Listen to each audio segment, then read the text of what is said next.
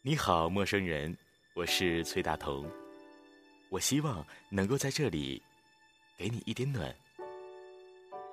也许在你的生活中有着这样的一种人，他们一直是大家眼中坚强的代名词，他们从来不在别人的面前示弱，总是为此一副内心很强大的样子。不知道你们有没有想过，他们也有不为人知的一面。见到你，正好计算思念能到的距离。我也相信遥远不能改变我和你的默契，却还是抹不平静想念你的心情。你记忆中的他好像是没心没肺的闹着笑着，我好像从来没见过他哭。就算是受重伤，痛得满头大汗，他也硬是不掉一滴眼泪。于是我就一直很好奇，一个小女生，还是一个看起来娇滴滴的女生，怎么就能从容地面对那些我自认为完全承受不了的情绪？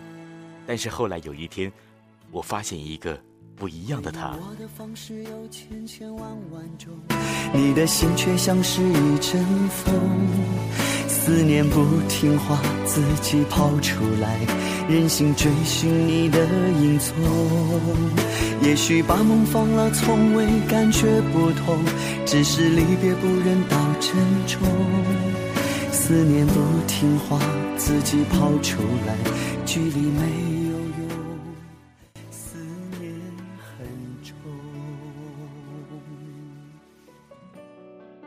那天，我最后一个洗完澡，准备回寝室，突然听到隔壁的小隔间里传来一声低低的哭泣声，声音里带着浓重的鼻音。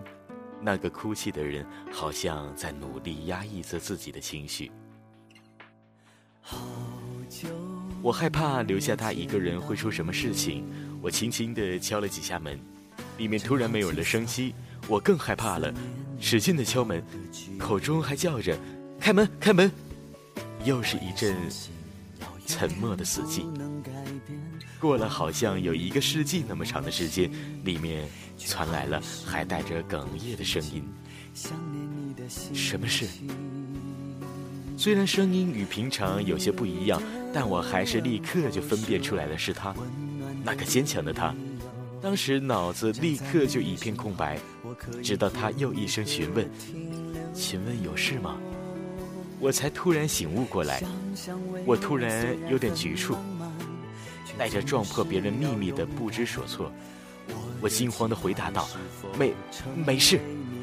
我听到这里有声音，所以来看看。”他什么话也没说，我们就隔着一道门。突然，他把门打开了，拉着我出了澡堂，来到学校的小树林里。直到这时，我才有机会好好的打量他，脸上不再带着张狂放肆的笑，留下的只有憔悴，头发凌乱，眼圈红红的。我不敢相信这是那个假小子似的人。我突然明白了，他应该是一直偷偷地躲在所有人都看不到的地方，宣泄着自己的情绪吧。他憔悴地对我笑了笑，不好意思，让你见笑了。犹豫了一下，他继续说着：“那个，这件事情可以不告诉别人吗？我不想让别人知道。”我有些恼怒，你还要继续隐瞒吗？既然想哭，为什么要躲着别人呢？他愣住了。我，我只是不想让别人知道。知道什么？知道别人，知道你的脆弱吗？拜托，你只是一个小女生啊，为什么硬要忍着，伪装成一副很坚强的样子呢？他眼圈不知不觉的又快红了。我叹口气，拉着他坐到长椅上，不忍心再说他了。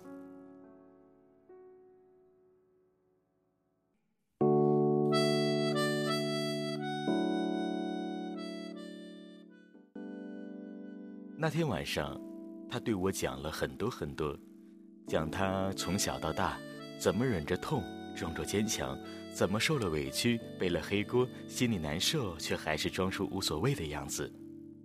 其实，她也只是一个小女生而已，也会有委屈、难受、痛苦的情绪，但是已经被大家习惯的认为是一个坚强到不会掉眼泪的人。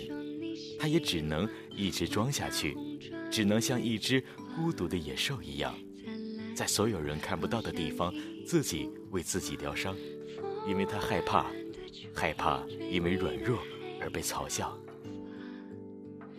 表面的坚强不一定是真的，背后的脆弱才是让人痛心的。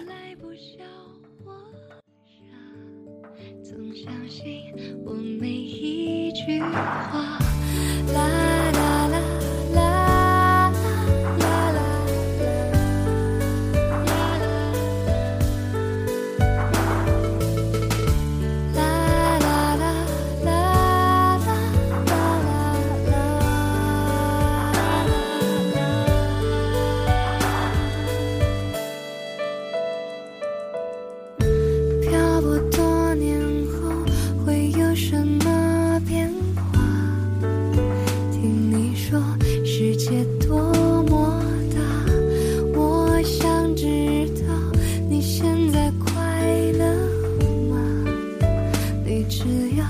寻找一个